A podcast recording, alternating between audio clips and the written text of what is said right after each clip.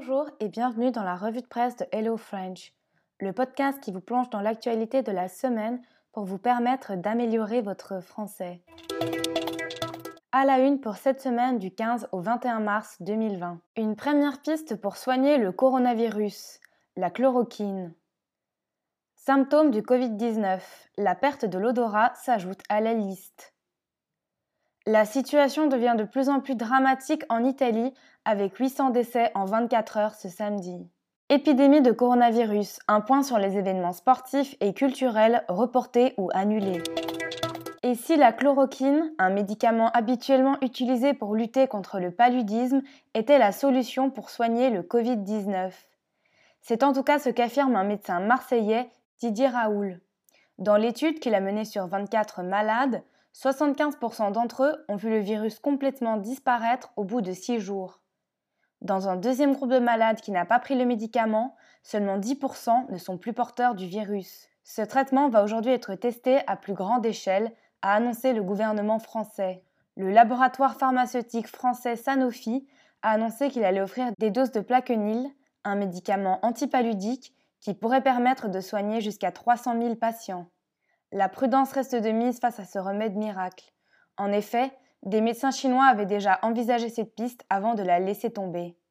Seuls les essais à plus grande échelle permettront d'attester réellement de son efficacité. Fièvre, toux sèche et difficultés respiratoires. Ces trois symptômes restaient jusqu'ici les principaux signes d'une infection au Covid-19. Les médecins ont ajouté un nouveau symptôme à cette liste, la perte de l'odorat. Une disparition momentanée de l'odorat aurait été notamment observée sur des patients plus jeunes, entre 23 et 45 ans, sans pour autant que ces malades n'aient le nez bouché. Une situation qui devient de plus en plus dramatique en Italie malgré un confinement total. Chaque jour, le nombre de décès dus au coronavirus ne fait qu'augmenter, avec 430 morts jeudi, 600 vendredi et 800 décès enregistrés ce samedi. Une décision encore plus radicale a donc été prise par le gouvernement italien ce samedi soir pour tenter un peu plus de diminuer la propagation du virus. Le pays ferme désormais toutes ses usines du 22 mars au 3 avril. Une décision très difficile à prendre de point de vue économique pour Giuseppe Conte, le Premier ministre italien. Ce dernier a qualifié la situation actuelle de crise la plus grave traversée par le pays depuis la Seconde Guerre mondiale. Seules les usines essentielles à l'approvisionnement des biens essentiels pour la population sont désormais ouvertes. Les pharmacies, supermarchés, banques et transports en commun restent pour l'instant ouverts. Depuis le début de l'épidémie, plus de 5000 Italiens ont perdu la vie et 3000 personnes sont actuellement en soins intensifs. Suite à l'épidémie de coronavirus, de nombreux événements ont été préventivement annulés dans le monde. L'univers du sport et de la culture sont particulièrement touchés par ces annulations. En football, la Coupe d'Europe 2020 aura finalement lieu du 11 juin au 11 juillet 2021. Comme prévu, la compétition se tiendra bien dans 11 pays différents. La Ligue des champions et la Ligue Europa sont suspendues pour le moment. L'UEFA envisage cependant de faire jouer des matchs aux équipes les week-ends pour clôturer le championnat d'ici le 30 juin 2020. Les championnats nationaux sont également suspendus pour l'instant dans de nombreux pays, comme en France, en Italie, en Espagne, en Allemagne, au Portugal, au Brésil ou encore au Mexique. En tennis, la saison est pour l'instant suspendue jusqu'au 7 juin. Roland Garros a d'ailleurs déjà été reporté à l'automne. En basket, la NBA a également été suspendue et ce jusqu'à nouvel ordre. Pour l'instant, les Jeux olympiques de Tokyo sont maintenus, bien que de nombreux sportifs, dont notamment la Fédération américaine d'athlétisme, demandent un report. Le Tour de France, qui devrait démarrer le 27 juin, reste également maintenu malgré la menace d'une annulation qui plane. Dans le monde du cinéma, le Festival de Cannes, qui se déroule habituellement au mois de mai, a déjà annoncé son report probablement à juin ou juillet une première. L'Eurovision, qui devait se dérouler à Rotterdam en mai également, a été annulée. Aucune date de report n'a encore été avancée. De nombreux films ont également décalé leur sortie en raison de l'épidémie. Le dernier James Bond, Mulan ou encore Fast and Furious 9. De nombreux musées ou monuments restent également fermés pour faire respecter le confinement dans les pays où il a été imposé. C'est notamment le cas du Louvre, de la Tour Eiffel, de la Grande Muraille de Chine ou encore de la Basilique Saint-Pierre à Rome. Merci d'avoir écouté ce podcast, j'espère qu'il vous a plu. Je vais maintenant vous expliquer les mots clés, les mots importants de la semaine. Nous avons tout d'abord parlé du paludisme. Le paludisme est une maladie tropicale qui va être transmise par un insecte. plus précisément, ça va être transmis par certains types de moustiques lorsqu'ils nous piquent. vous pouvez vous rendre compte que vous avez cette maladie si vous avez des fortes fièvres après avoir été piqué. Nous avons ensuite utilisé le mot la solution. Donc une solution, c'est une réponse à un problème. C'est une idée ou quelque chose qui va nous permettre de surmonter une difficulté. Nous avons utilisé le verbe soigner. Donc lorsque on soigne quelqu'un, on apporte un soin, on l'aide à se guérir, on essaie de faire disparaître une maladie. Nous avons utilisé l'adverbe complètement. On peut aussi dire totalement ou alors entièrement. Nous avons parlé d'un médicament. Un médicament, c'est une substance, donc c'est quelque chose qu'on va prendre pour se soigner. C'est un remède qui va être utilisé pour essayer de guérir une maladie. Nous avons aussi parlé d'un traitement. Donc un traitement, ce n'est pas seulement un médicament, mais c'est l'ensemble des médicaments, des soins, ou ce qu'on va dire à un patient de faire pour se soigner. Donc c'est tout ce qui va permettre de soigner quelqu'un. Nous avons parlé d'une dose, donc pour parler des doses de médicaments antipaludiques. C'est la quantité d'un médicament, c'est la portion nécessaire de quelque chose.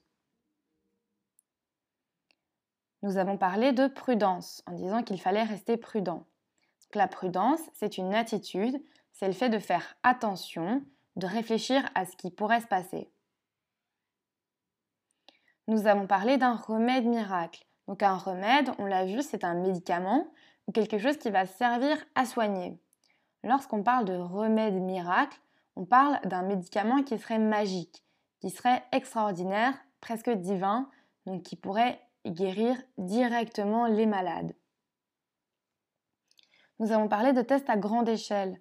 Lorsqu'on fait quelque chose à grande échelle, on veut dire qu'on le fait de manière plus grande, plus large. Donc ici, on va tester ce médicament sur un plus grand nombre de personnes. Donc on pourrait par exemple dire, ce médicament a fonctionné sur deux malades, maintenant faisons un test à grande échelle sur 1000 malades. Nous avons utilisé le verbe attester pour dire qu'il fallait attester que ce médicament fonctionne. Donc ça signifie assurer, certifier quelque chose grâce à une preuve ou grâce à un témoignage. Donc on dit que quelque chose est valide, c'est sûr, c'est bien vrai. Nous avons parlé de l'efficacité. Donc l'efficacité, c'est la très bonne performance. Donc lorsqu'on dit que quelque chose est efficace ou a fait preuve d'efficacité, ça veut dire que ça a très bien marché. On peut aussi l'utiliser pour une personne.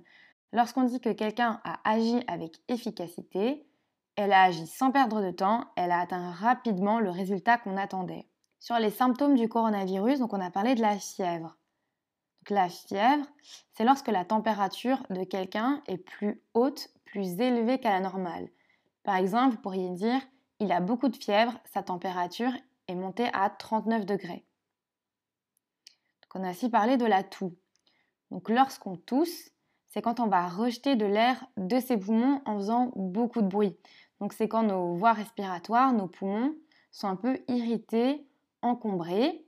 Et donc on expire. Donc expirer, c'est l'inverse de respirer. Donc on expire en faisant beaucoup de bruit.